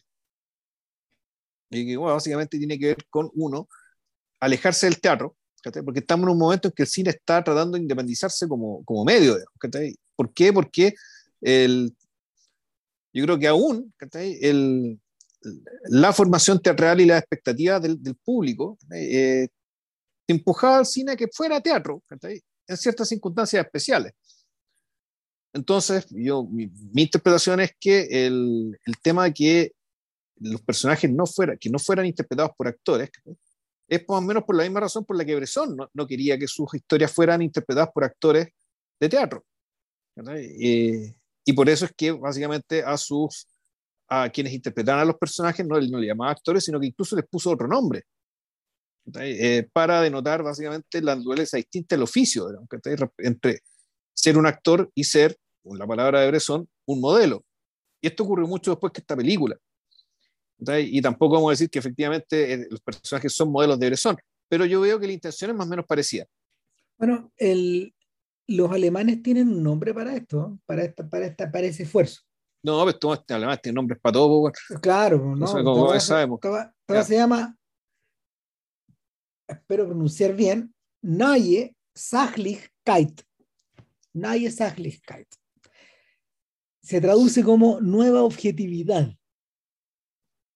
Es el, esa, es la, es la traducción del término. Fue un término popular en el Berlín de la época, de fines de los 20, como contraposición a este mundo expresionista que, donde, donde en el fondo tus emociones y tus reacciones marcaban no solo a tu personaje, sino que a tu alrededor las paredes, los decorados, la luz, todo se transformaba. Mm, en realidad está todo deformado por por, por, los personajes, en realidad. Yo lo entendía así. O sea, más bien tú, tú, al verlo visualmente, pues te da un poco la impresión de que el, de que el, el, el, decorado, digamos, que está ahí, y lo que proyectaban los actores y lo que estaba ocurriendo en la trama, pues era un, un, poco una continuidad. Claro, eh, para estos un, un espacio cumbado, digamos. Para estos tipos, el rey de la nueva objetividad siempre fue Pabst él es el personaje que está asociado a ella. Pero, pero estos fanáticos de Pabst que eran, que eran este, esta, cabrería en el fondo, que, produjo la película, dio un paso más adelante, porque Puff finalmente era un heredero de tradiciones teatrales que lo llevaban en una dirección, en una dirección distinta a la en una dirección distinta a la de sus colegas, finalmente. Eh, y el, es por eso que apelaron a cuatro personajes. Ahora, ¿quiénes son estos personajes? Todos tienen nombre, están identificados. El taxista se llama Erwin Splets, Erwin Spletstester, o Stesfer, eso. Él era el ellos, claro, ellos están identificados como las personas que actúan. Claro. Pero dentro de la historia, no importa cómo se llamen. No, puede ser se, ellos llaman mismos, tal, se llaman tal, cual. Claro, porque la, la, la, chiquilla, la chiquilla de la chiquilla de la tienda de disco era Brigitte Borger, eh, nuestro vendedor, que efectivamente vendía vino. Eh, chuta, y era un descendiente de George Friedrich Sartorius, un, un economista alemán. Eh, se llamaba Wolfgang von Walterhausen. Y por último estaba Christel Ehlers, que era la chica que era extra. Claro, de la modelo se sabe poco y nada. Pero lo que sí sabe, lo que sí se sabe es que nuestro amigo taxista se murió el año siguiente. Fue atropellado por su propio auto. Esa. Bueno, ah, y que la, la, chiquilla de la empleada de la tienda de discos murió a los 100 años. En agosto de 2011. Aparece en un documental filmado sobre esta película el año 2000. ¿Qué te crees? En fin. Em, la estructura, la estructura, que, que que los Siodmak, eh, Ulmer, Wilder y Cineman le dan un poco a la, película, em, no obedece al reloj, obedece a tiempos más laxos, obedece precisamente a, a periodos de, a periodos de lasitud alternados por ciertas acciones y por cierta, y, y, la división en actos, podríamos decir que eh, está aquí reemplazada por instantes en que la cámara empieza a filmar un registro, con registro documental lo que la gente está haciendo en los días domingos. Ahora, hay un tema con la cuestión del, del domingo. Em, a mí me da la sensación de que, de que el uso del domingo como para ir a, a pasear es una costumbre que es del siglo XIX, no es del siglo XVIII. Aparece a finales del siglo XIX en varios motivos de cuadros eh, impresionistas. está el de Jenner sur está el, ¿cómo se llama? Están estos carretes de, están estos carretes que, que muestra Renoir, por ejemplo, en los cuadros. Están, eh, están esos motivos de Degas, en fin. Mira, hace poco por, por esta película me, me, leí un artículo acerca de, eh, bueno, efectivamente, de, de, la artificialidad de la semana como estructura para regir el tiempo. Claro. ¿Eh? ¿Por qué? Porque dicen que el día es natural. El mes es la división, eh, es una división de un fenómeno natural. O sea, el mes es la división en 12 del año. Claro. Por lo tanto, el, el mes puede ser solar o lunar. Pero también, también en otras partes sigue el mes lunar, por lo tanto es un fenómeno natural donde hay, tiene una referencia, digamos, externa para la existencia de este ciclo. En cambio, la semana, no.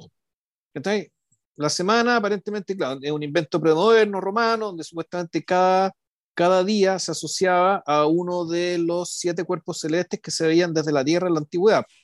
Eso que te incluía el, el Sol, la Luna y todos los cinco planetas restantes desde, desde, Mercurio hasta el sábado, perdón, hasta Saturno. Y eso todavía hace que se refleja en los nombres de los días. El, que el domingo, que en realidad es el día del sol, que el Sunday, Sonntag, el lunes el día de la luna, el martes el día de Marte, el miércoles el día de Mercurio, el jueves el día de Júpiter, el viernes el día de Venus, y el sábado el día de Saturno.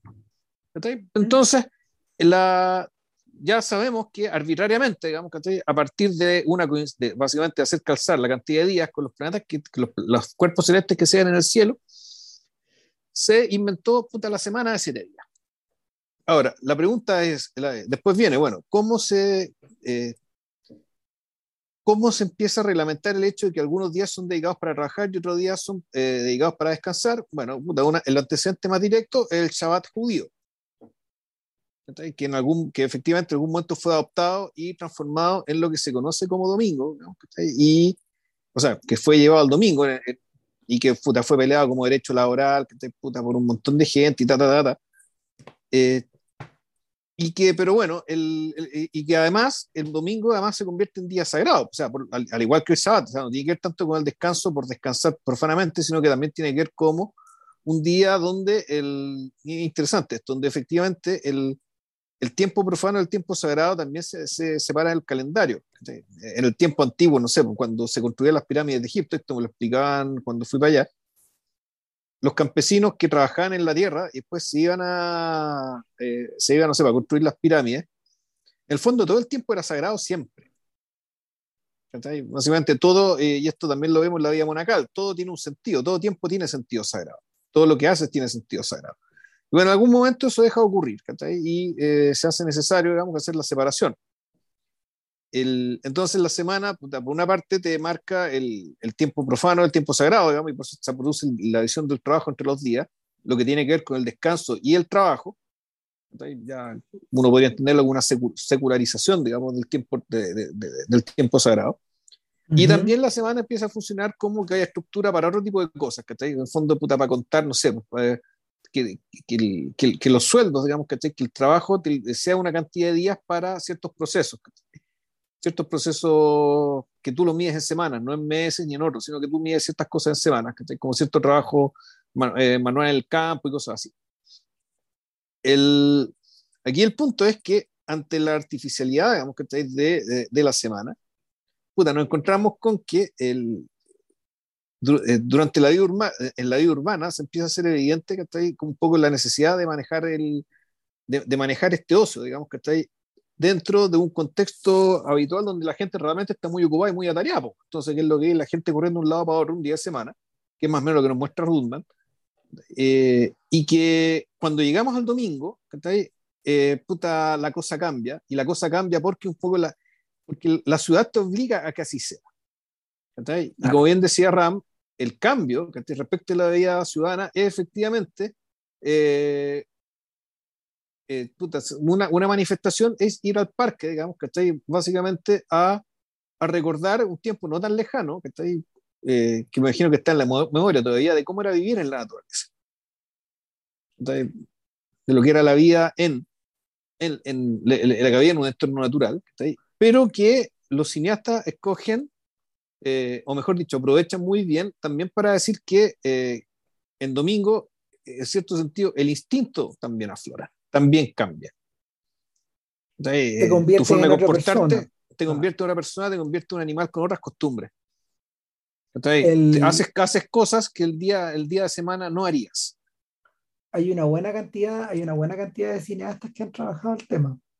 Eh, la, la, película más famosa de todas, evidentemente, en la que, en la que Renoir hace en homenaje un poco a su padre y a, a los amigos de su padre, porque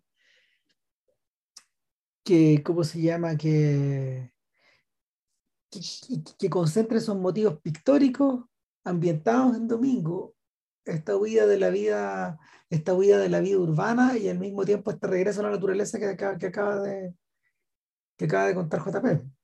Claro, pero, pero otra película que habla de otro fenómeno, pero que también tiene que ver con un poco, un poco la, la disciplina del tiempo, digamos, que es quitar el nombre del título, que es Saturday Night, Sunday Morning, también.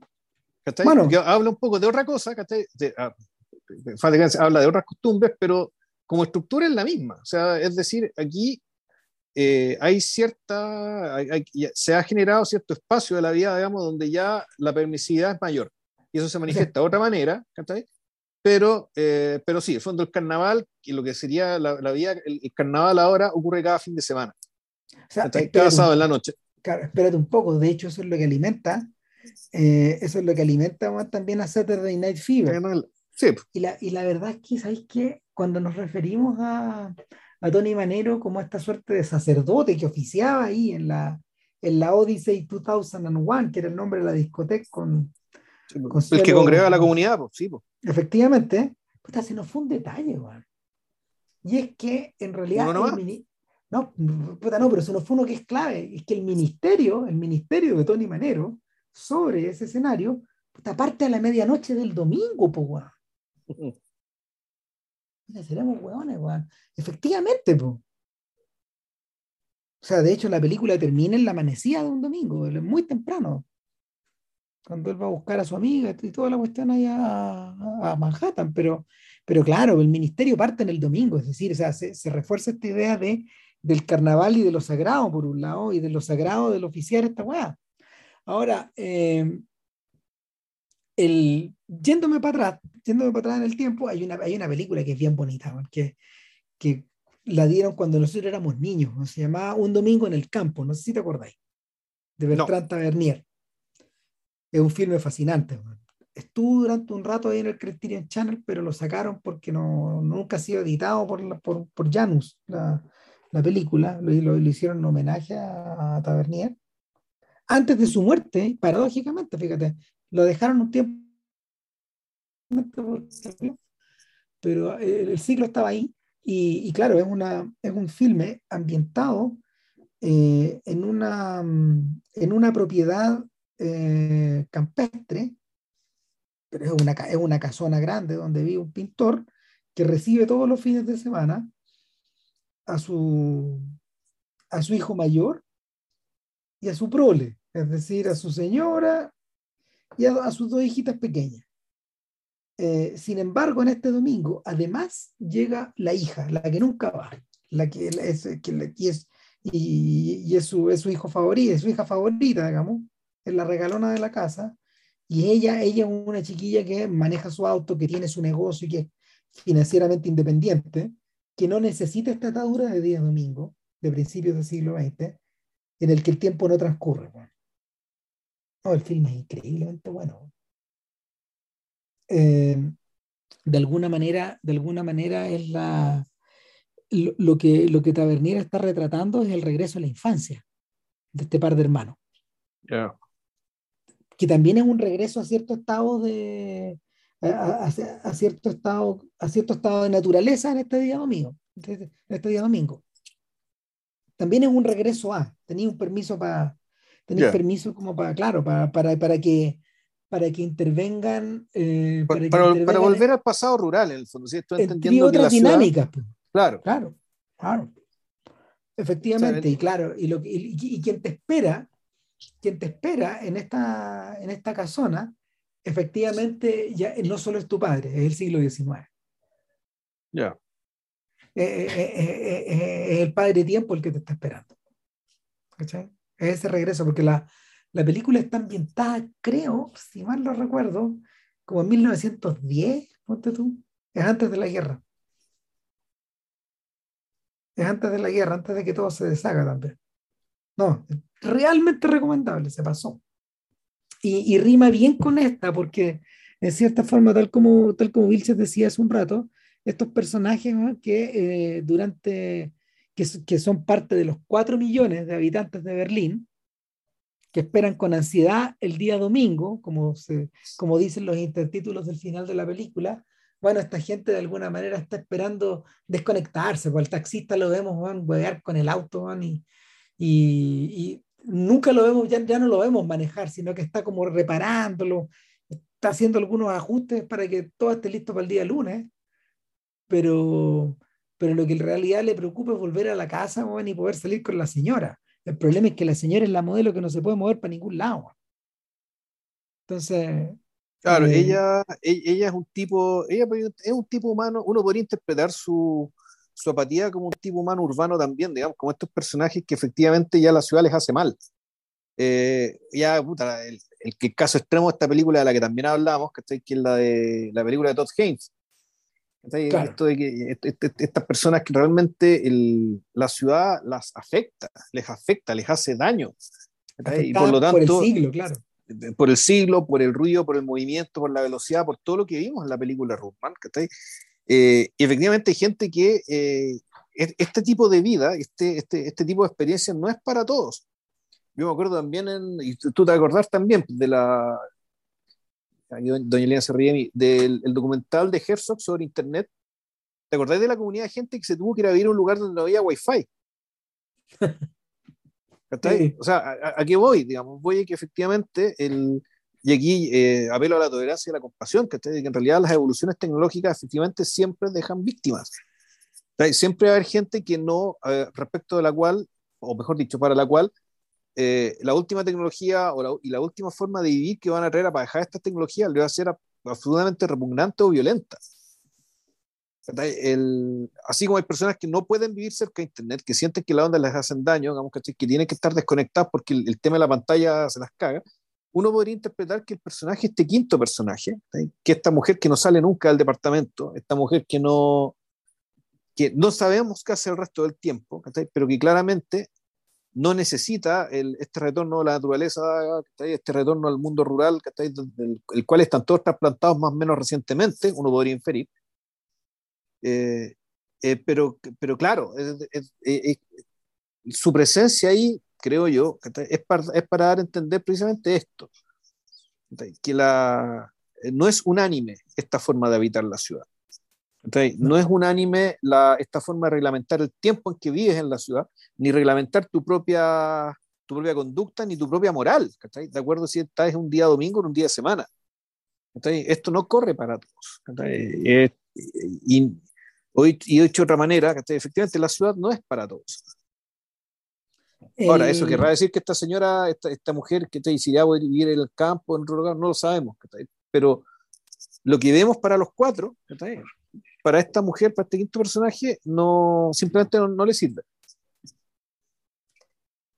El, la, a ver, la, la, la, trama, la trama es la mar de simple y está llevada, está llevada por el Eros en el fondo. O sea, y aquí se cuelgan de una cosa bien antigua, de, de divertimentos que efectivamente son como del siglo XVIII, es decir, como de o sea, son como de, sí, son como estas pinturas, ¿cachai? De gente haciendo travesuras, ¿cachai? En la... Dragonart, eh, de Boucher, de esa gente, claro. Eh, ese tipo de cosas, digamos, ¿cachai? El, eh, entendiendo que el... O sea, el domingo te las permite, digamos. Es el domingo y el entorno. En esa lógica. Claro. Esto volver a ser, volver a ser un, un sátiro, volver a ser una náyade, volver a ser un eh, estas figuras que son libres. Claro. Eh, en, un, espacio natural.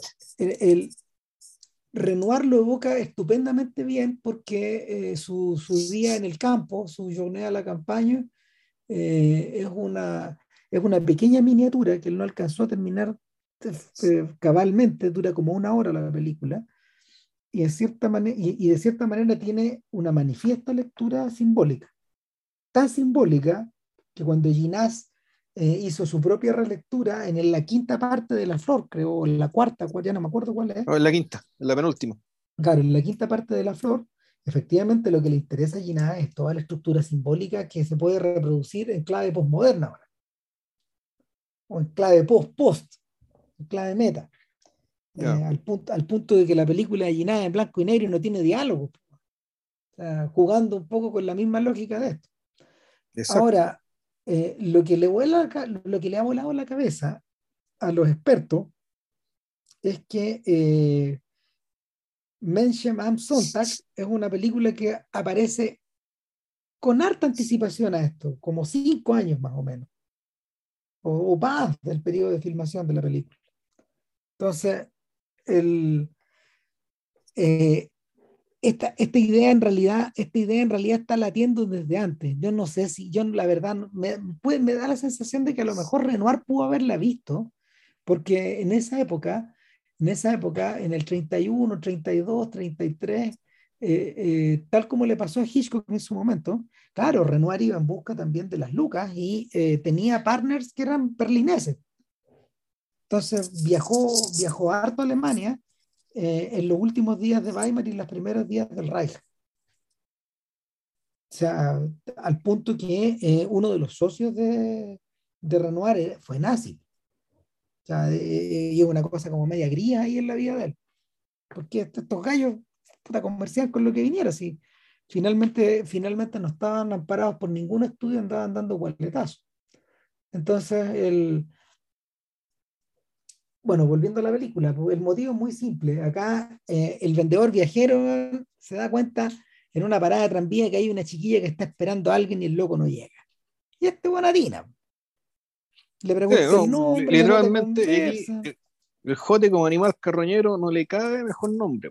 No, claro, tipo además con buena pinta, buena presencia, joven buena presencia. Ese es como el, eh, el mote que tiene este tipo. Y claro, en Bolina la perdía nuestra amiga, la, la extra cinematográfica, y eh, se despiden en la se despiden cerca de la casa de ella y él le dice, vámonos mañana, veámonos en domingo. Eh, te espero a las 10 de la mañana en la estación de tren de Nicolás, que, que es una que te lleva, de hecho, no sé, a una estación cercana en el campo. Y va donde su compadre, que parece que vive cerca de él, el taxista, lo vi en la mitad de la pelea con la señora y le dice, viejo, entonces se ponen a jugar y lo deja invitado para el día siguiente para carretear. Eh, en principio, nuestro amigo el taxista le deja un, le deja un, un recado a esta chiquilla y se lo deja anotado para cuando se levante nos encontramos a la parte, pero, pero la, chica nunca llega y este loco llega con otra chiquilla, otra chiquilla más. Bueno, es que ella es mi mejor amiga, la presenta nuestra extra de cinematográfica. Y es la chiquilla de la chiquilla de la venta de el de la venta de los discos 78. Entonces, esta, esta, mm, estas dos parejas se dirigen a, encontrarse efectivamente con, su, con, sus con, con sus alter egos primigenios. Y lo que sigue, lo que sigue es bastante inocente en realidad. O sea, porque no, aparte, aparte de que nuestro amigo tira las manos en algún momento, me refiero al, al joven buena presencia. El taxista, el taxista está ahí más bien por el carrete, por, comer rico, por echarse a echarse sobre la hierba y andar caminando un rato. No, y por salir del departamento, porque el departamento de no es un lugar bonito. No. también un buen detalle, y que ese departamento que no es un lugar bonito, para él sea objeto de fuga y para ella, su esposa, objeto de refugio. Eso también te habla básicamente que ese matrimonio está quebrado en la práctica. ¿ya? Está quebrado tal como el país, solo que el país no lo sabía. Claro, y ellos tampoco, probablemente ellos tampoco lo sepan, o no lo quieren asumir. Entonces, Entonces, el. Bueno, dale.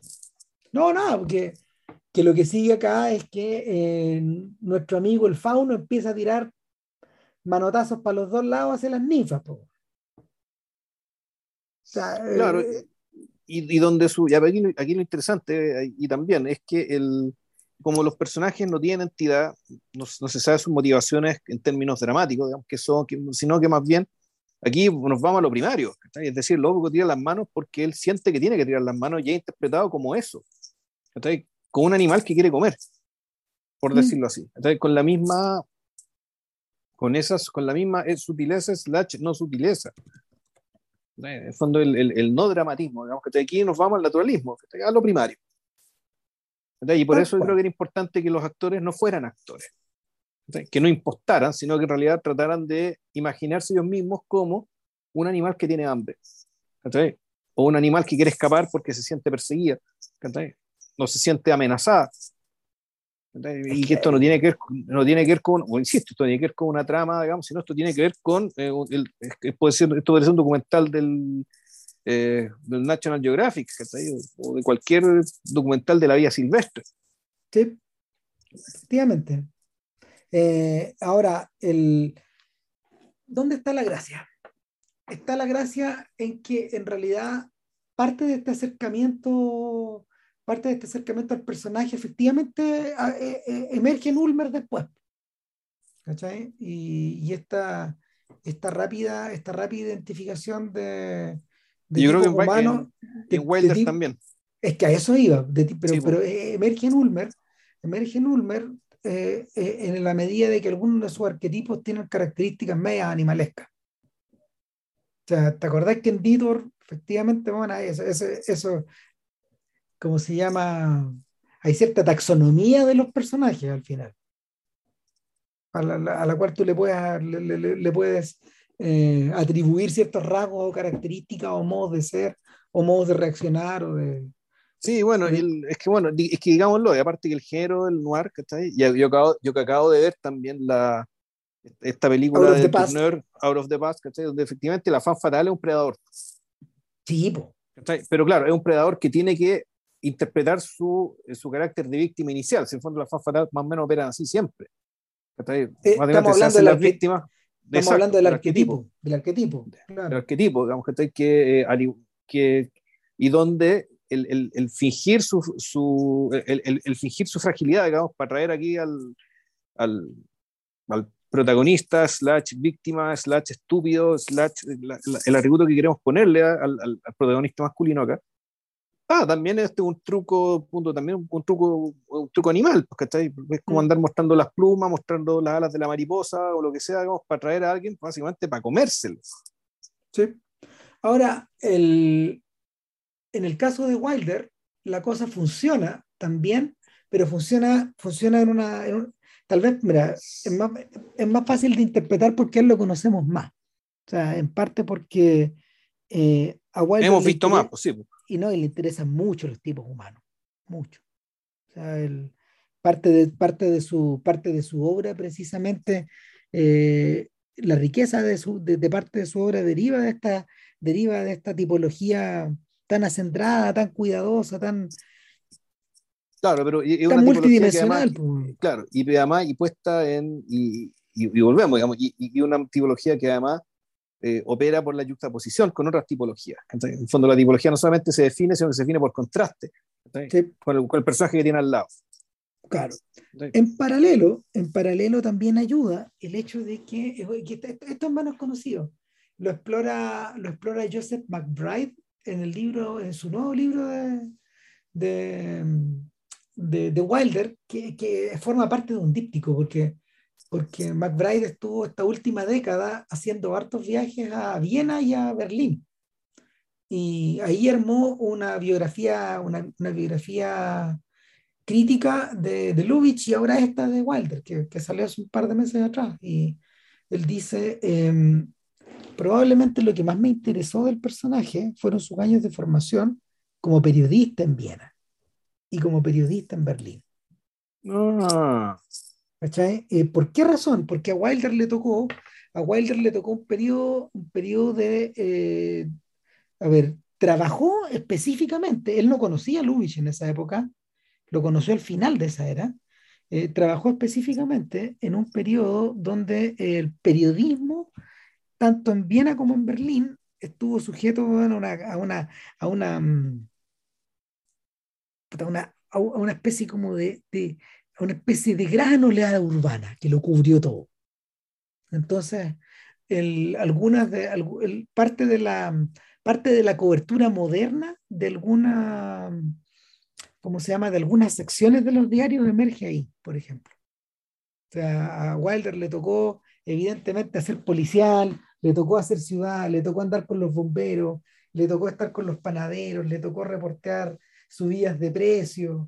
En algún momento la, la serie de reportajes que es más famosa, la más famosa de todas es cuando, es cuando Wilder fue gigoló. O sea, se, se, se, por, durante, un, durante una cantidad de tiempo se empleó como eh, se empleó como estos, uno de estos tipos con los que bailan, con que bailaban las señoras en los locales. Ya, pero eso lo hizo así porque no tenía plata o era parte de un reporteo. No, era parte de un reporteo, era parte de un reporteo. Efectivamente es como, es como Saturday Night Fever, pero 50 años antes. Este Juan genuinamente estaba muy intrigado por esta profesión, entonces decidió ejercerla un rato. Y claro, sí, claro, sí, el fondo, el, el, a ver, si es, era una especie de, la versión masculina de la prostitución, eh, porque básicamente eh, te, expones a una cantidad de historias y de perfiles gigantesco. Gigantesco. muchas, Mira, como, como, Max, como Max Bialystock. Claro, efectivamente, de, de productora prostituto en el fondo. Claro. Claro, porque eh, encantadas las viejitas, pero claro, finalmente las viejas pasaban, pasaban lucas a las obras de Bialystock para que Bialystock pudiera hacer arte, pero sacrificar, pero a qué costo, Claro, según él, claro. Bueno, el asunto es que, eh, el asunto es que el, una de las cosas más curiosas de esa profesión era precisamente, tiene que ver un poco con, tiene que ver un poco con las mañanas de este joven buena presencia. Wilder todas las noches tenía que ir como peinándose, maquillándose de una forma, de una forma, es como si estuviera entrando a escena. Básicamente era eso, y es algo que Paul Schrader recoge en American Gigolo a la perfección, ¿te acordás? Porque lo que le pasa a Julian en, en American Gigolo es que finalmente él tiene que cultivar su cuerpo, vestirse perfecto, la peinada, puta los labios, todas las weas, todos estos detalles que le agrega a su presentación, como si fuera efectivamente un actor, un actor entrando a escena, preparándose. Un actor se prepara. Entonces, en, en esa, en esa eh, eh, eh, articulando, es articulando el personaje hasta esos niveles donde, donde, donde Wilder obtiene mucho dividendo para las obras posteriores. Y acá, acá se asoma, acá se asoman estos tipos humanos. Sobre todo, sobre todo en lo, em, ¿cómo se llama? En lo bonachón del taxista, por ejemplo. En, en, esta, en esta cosa, claro, de que se baña en calzoncillos, se leen, los, se, se leen los rollos, está tiradito ahí el, está tiradito al sol, es el que mejor la pasa al final. Yo, ponte tú, yo no recuerdo que haya un perfilamiento muy definido entre los dos personajes femeninos. Y así con la distancia eh, que digo, tú decís que si una muy diferente de la otra, con alguna característica muy notoria, yo, yo diría, que así con la distancia, porque esto ya lo vi hace un par de semanas, mm. Mm, yo, diría que no me acuerdo. No, fue, aquí juegan, aquí juegan unas tipologías más bien básicas, está la rubia y la morena, ¿cachai?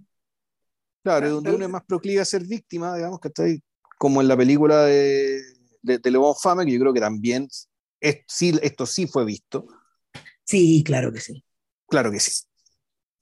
Está, está al punto, al punto que, al punto de que está, mm, lo que, le ocurre a Le Bon Femme, a, a, a, a, las mujeres de Chabrol, es que tratan de escapar adentro de la semana de esta cárcel en que las tienen, en que las tienen recluidas. De alguna forma, esta ida al zoológico, por ejemplo, al almuerzo, o esta ida a la obra en la noche, o esta ida a la piscina, bueno, ahí, o sea, básicamente lo que necesitan es seguir, el, es seguir hueveando, para no recordar. Para no recordar, efectivamente, el, el, el, aburrimiento asesino, y de hecho, mal que mal es la misma pega de uno de los personajes acá, pues así el fondo está, el, el Fame salió, salió de aquí, Es una rama que salió del tronco.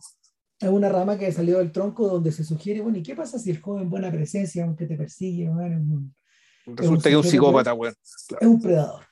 Claro. Es un predador. Entonces, el, finalmente, claro, finalmente Chabrol, Chabrol seguramente, sería fascinante saber quién tuvo la idea original, si fue Chabrol o fue Yegoff pero a mí me da la idea de que es una feliz conjunción entre, las dos entre los dos delirios de estos, estos animales. Eh, porque, porque las dos cosas como que las dos cosas apuntan para allá. yo, he seguido viendo películas del periodo y hay unas películas que son plenamente, los demonios son plenamente de Gekov y en otras el rock and roll viene, de, viene precisamente de Claude Chabrol. Eh, aquí, aquí la, en realidad lo más bonito de la película es que en vez de, en vez de ser el eco hacia la estructura de actos de Rothman, como decía hace un rato, cada tanto volvemos a que cuando los personajes se ríen, aparecen otros tipos riéndose. Y otros, y otros, y otros. Y vemos que en el fondo esta es una de muchas posibles historias que se está contando en esta ciudad del nuevo. Sí, pues y, esto no tiene por qué ser más interesante que la historia que está pasando 20 metros más allá. O sea, la gente que está tomando helado, los locos que están yendo ahora, están entrando ahora el partido de fútbol, los tipos que de alguna forma están paveando bueno, al borde de la playa, bueno, ahí pisándose los callos entre todos, eh, eh, o, apelotonándose en la multitud, bueno, en fin. Claro, y, y, esa, y esa es la razón, sabemos lo que leí acerca de esta película, es que una de las razones del éxito es precisamente esa. Esto de que efectivamente la gente se reconoce. Entonces, aquí tú estás mostrando a eh, la gente que dijo, de puta, yo soy este, weón. Nosotros somos esto. Entonces, cosa que naturalmente no, no, se da con la ficción, porque la ficción, mira qué interesante, que la ficción supuestamente tiene el mismo sentido que el domingo, que el, que el día domingo que nosotros estamos viendo, en el fondo es salir, escapar, digamos, ¿cachai? Resulta aquí tiene una película que en realidad tiene el efecto contrario. Te recuerda lo que eres. te muestra lo que eres. incluso en domingo, pero el fondo de la película es muy consciente que ese domingo es parte del resto de una semana. O sea, cuando la película, cuando la película se precipita hacia el final, ¿y para qué vamos a contar el final si en realidad eh, no pasa mucho? no, es importante, sí. Tampoco pasa tan poco, porque puede que el carrete de este fin de semana va remate en el del siguiente domingo, pero lo clave es que la gente está esperando el domingo que viene. Claro. Ese, es un poco la, ese es un poco el impulso, hacia allá va. Hacia allá va. claro, si el, el, el sí, lo que, ahí lo que está diciendo es básicamente estamos viviendo de una manera tal y que no nos dimos cuenta y que, y en la práctica el, el, domingo es nuestro carnaval. Fregamos, claro. Y esa es, y en ese momento en que podemos ser libres, y en realidad nuestra vida consiste en esperar el domingo. Para que, para que pase lo memorable. Claro, claro, y, y, y, y, en, y, en, dejarse atrapar por esa nostalgia del final de la tarde, digamos. Cada lugar, por ejemplo, sufre de esa nostalgia de final de domingo. Porque también es una cosa que, que, que forma parte de la. que forma parte del. ¿Cómo se llama? De la. Sí, claro, es que eso además de, pasa. De, la, circularidad, de, la circularidad de, ese día en particular. Claro, pero es que esa circularidad, y en el caso de nosotros, digamos, que está ahí, y los, los, privilegiados, digamos, que ya llevamos hartas generaciones de privilegiados que, eh, puta, que pudimos acceder a la escuela pública, ¿cachai? O privada, digamos, pero la escuela donde básicamente el domingo era el día antes del el lunes que, en que vas a clases. O sea, la experiencia, la experiencia del domingo, digamos, la mayoría de nosotros no se formó en el trabajo, sino que se formó en el colegio. La dicotomía entre lunes y, entre lunes y, y, y domingo, entre domingo y lunes, eh, y, claro, tú podrías decir, bueno, ¿cuál es el tema? Los deberes, la disciplina corporal, el hecho de estar con uniforme, el hecho de tener que formarse, el hecho de tener que marchar. Eh, un montón de... Oficinea. O sea, claro, que, que, que básicamente ser preparado para ser burócrata, que esa es, la ocasión, esa es la ocasión que recibimos, digamos, que está ahí, y donde se, ya se nos empieza a, a inculcar las disciplinas de la burocracia. O, o, de la, o de la burocracia, digamos, o derechamente también de la fábrica, de la factoría. Y en todas sus formas, digamos, de la factoría, el hospital, que es una factoría de muertos, que el colegio, que es una factoría de niños, o la factoría que realmente facturan cosas, o, o, la burocracia, o, otras formas, pero que en el fondo estamos hablando de producción en masa de cosas. y que a la larga el sujeto, eh, dentro, de, dentro de esta ¿cómo se llama? Dentro de, estas, dentro de estas mini cárceles o de cárceles concéntricas, el que parece más libre es el joven buena presencia, porque se anda, se anda fresqueando incluso en los paraderos, como tiene que andar harto en la calle, incluso en los paraderos de micro, esto van ahí aplica domingo, pero en micro domingo. sí, aunque sea día martes, vamos, vamos. Sí, claro, lo que pasa es que en realidad él, lo, que, lo que él hace ahí es, su pega lo que le permite es preparar el terreno para el domingo, que es el fondo lo que ocurre acá. Es decir, cuando se le lleva un día sábado, puede ser otro día, pero supongamos que es un sábado, ¿cachai? Y le dice, ah, pero juntémonos el domingo. Entonces, básicamente, pone la mesa, digamos, que está el, el, día, el día sábado, pero va a comer el día domingo. la, la, pone a veces con alta anticipación. Claro. claro, su misión durante la semana es tener ocupado es, efectivamente, es que es eso. O sea, esa es otra forma de esperar el domingo. En el caso de él, lo tiene que preparar.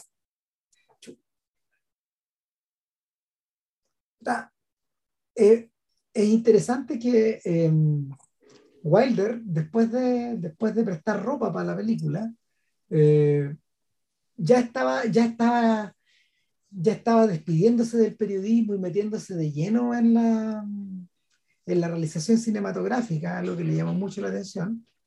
Y cuando, cuando ve que los nazis se vienen encima, toma una decisión drástica y rápida y se va a Francia y filma una película ahí, en el breve periodo en el que estuvo, estuvo menos de un año viviendo en Francia, y filmó Mauvais Grain, o Mauvais Grain, creo que se puede, no sé si pronuncio bien, pero es una película sobre, sobre gente que tampoco trabaja, pues sobre juventud rebelde, pandilla. Ya. Claro, pandillas bueno, en el París bueno, de mediados de los 30. Estaría bueno echarle una mirada. Bueno, en fin. Pero eso es. Sí, no, eso es otra cosa. Sí, ahí yo creo que hay que destacar, eh, yo creo que eh, no sé, aquí en, Gente en Domingo uno, uno dice ya, bueno, yo aquí veo algo parecido, no exactamente igual de antecedente a los modelos de Bresson, digamos, en términos de que aquí se, necesitaba una no actuación para dar cuenta de lo que se quería, se quería dar cuenta. Eh, leyendo acerca de la película, ¿cachai? Claro, hay gente que al tiro vincula esto con la Nouvelle Vague, con el, con el neorrealismo italiano. Uno puede decir, incluso con Casabets también, que él también él, tiene cierta, cierta inclinación a, a, llegar a lo primario dentro de sus películas en entornos más o menos también como entornos callejeros, entornos naturales, ¿cachai? en un momento en que el cine se hacía prácticamente en estudio. Entonces, esta película realmente es muy influyente, es efectivamente una especie de no sé si decir que es, una, es una semillita de la que salió algo, o es una bomba de tiempo que explotó después. No sé cuál será la analogía más precisa para dar cuenta de, el, de que, lo que lo que apareció acá, eh, después reapareció con mucha más fuerza y de otras maneras en otros lados. Y, y, de manera muy poderosa. Por lo tanto, esta película, claro, uno ve que es una película muy del año del carajo, pero uno la ve y esto no envejece nada. no le sobra nada. No, es medio parecido a es medio parecido a algunas de estas películas mudas de Osu. Cuando uno las ve, tampoco siente que el paso del tiempo se haya producido. Claro, y uno dice, bueno, el paso del tiempo, ¿en qué se nota el paso del tiempo? efectivamente, los manerismos de época, en aquellas cosas que mm. están hechas para complacer a alguien, digamos que está ahí, aquí no hay nada, está todo lo importante, está concentrado en eh, eh, todo esto, entre comillas, importante, o sea, todos los vaivenes de esta historia de animalitos, que en el fondo, pues, eh, eso parece, que, se están entreteniendo, digamos, cuando lo sacan de la jaula, todo tiene sentido que te lo cuente. Toda esta evolución que les pasa las cosas que, que uno, que le gusta a uno, le gusta a otro, que después se lo jodean a otro, digamos, todo esto tiene, todo esto tiene un porqué.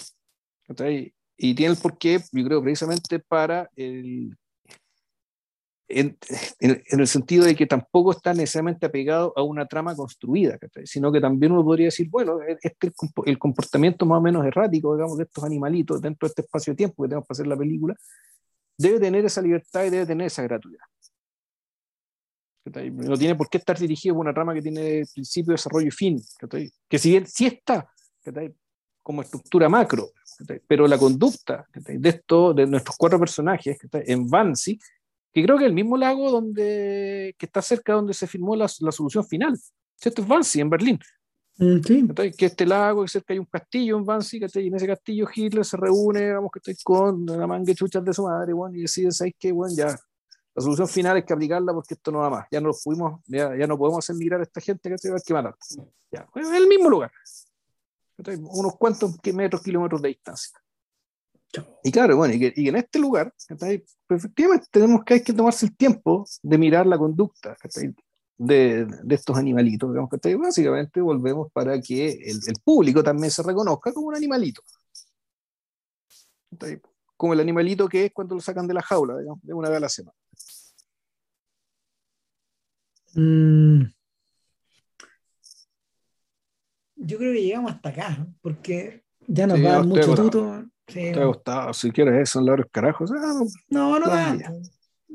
No, que las 10, las 12 10. Perdón, las 12 10, sí, claro. Eh, em, nada, pues. Lo subiremos cuando corresponda. Sí, sube la weá por RAM. Puta madre. Cuídese. Oye, y bueno, supuestamente podcast navideño, ¿no? O no prometamos nada. Sí, sí, no. no hay.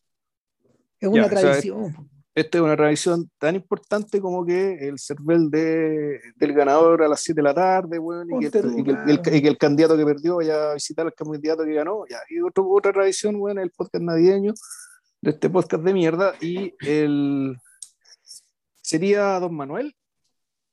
Don Manuel de Oliveira. Ya. Y ahí lo, lo amenazamos al tiro para dejarnos amarrados. Vamos a hablar de dos películas que nosotros creemos que son hermanas dentro del universo de películas que hizo este caballero pero vamos a hablar de dos. Una que se llama, uy, ¿cómo se llama la película esta de la casa? la de la casa, creo que se llama Conjunto de Observaciones. Dame, un segundo. Ya. tengo abierto Claro, que esta es una película que estuvo, que estuvo perdida, apareció hace poco, está en no, movie. No, no, esto, estuvo, esto siempre existió, pero Manuel de Oliveira estipuló, Manuel de Oliveira estipuló que esta película nunca se exhibiera durante su vida. Ah, ok. Claro, e, es, una, es como se llama un... Era, era, algo que, era algo que él había pedido en el fondo que se hiciera. Se llama Visita o Memorias y Confesiones.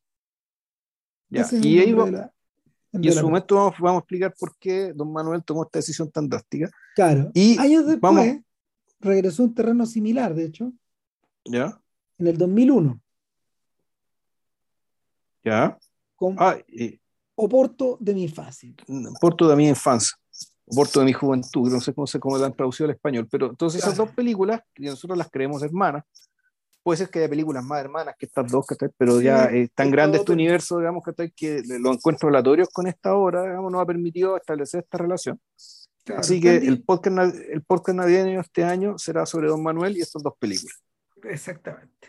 Sin barba de viejito vascuero, pero con un viejito de por medio. Con un real viejito. Mira, Mira, que Oliveira hizo visita, la filmó a los 73 años. y, y, Porto de mi infancia le hizo a los 93. Claro. Y el, y, el, caballero vivió como 10 años más. O sea, si eh, tenía más de 100 años, todavía estaba filmando. Claro, filmó su última película a los 105. Te vas Yo, yo no sé si. Yo, yo vi una de las últimas, no me acuerdo cómo era, pero era buena. ¿Cuál? ¿El, eh, extraño caso de Angélica? No, una con Claudia Cardinales. Ya muy vieja, ya. Eh, y que era una película muy verde, yo eso me acuerdo. El, el color que dominaba todo era. No, no, porque era. Geo y la sombra. Ah, esa, esa era. Es Geo y la sombra. Geo, y la sombra. Sí, esa era. ahí, ahí, ahí están todos viejos, pues, imagínate. Gente que el filmó joven cuando estaba viejo. Ah, ¿era buena? Sí, era buena. No era la mejor que he visto, pero era buena. Estamos hablando de un señor cuya primera película la filmó en 1931. Ya estamos hablando de un señor que es básicamente, él, él, él es la historia del cine. Él es un carril paralelo a toda la historia del cine. Así es. Pero bueno, efectivamente un universo tan grande que vamos a hablar de estas dos películas que están unidas por un tema. ¿ya? Y eso lo vamos a explicar en su momento. Así que, no, así que tengan paciencia y controlen las ansias de escucharnos, pero de aquí al viernes, el, viernes 24, estaríamos subiendo el podcast navideño. Lo vamos a grabar por lo menos. Ahí veremos cuando Ramírez lo sube. sube la weá. Nos vemos. Nos vemos. Coraje. Estén bien. Chao. Chao.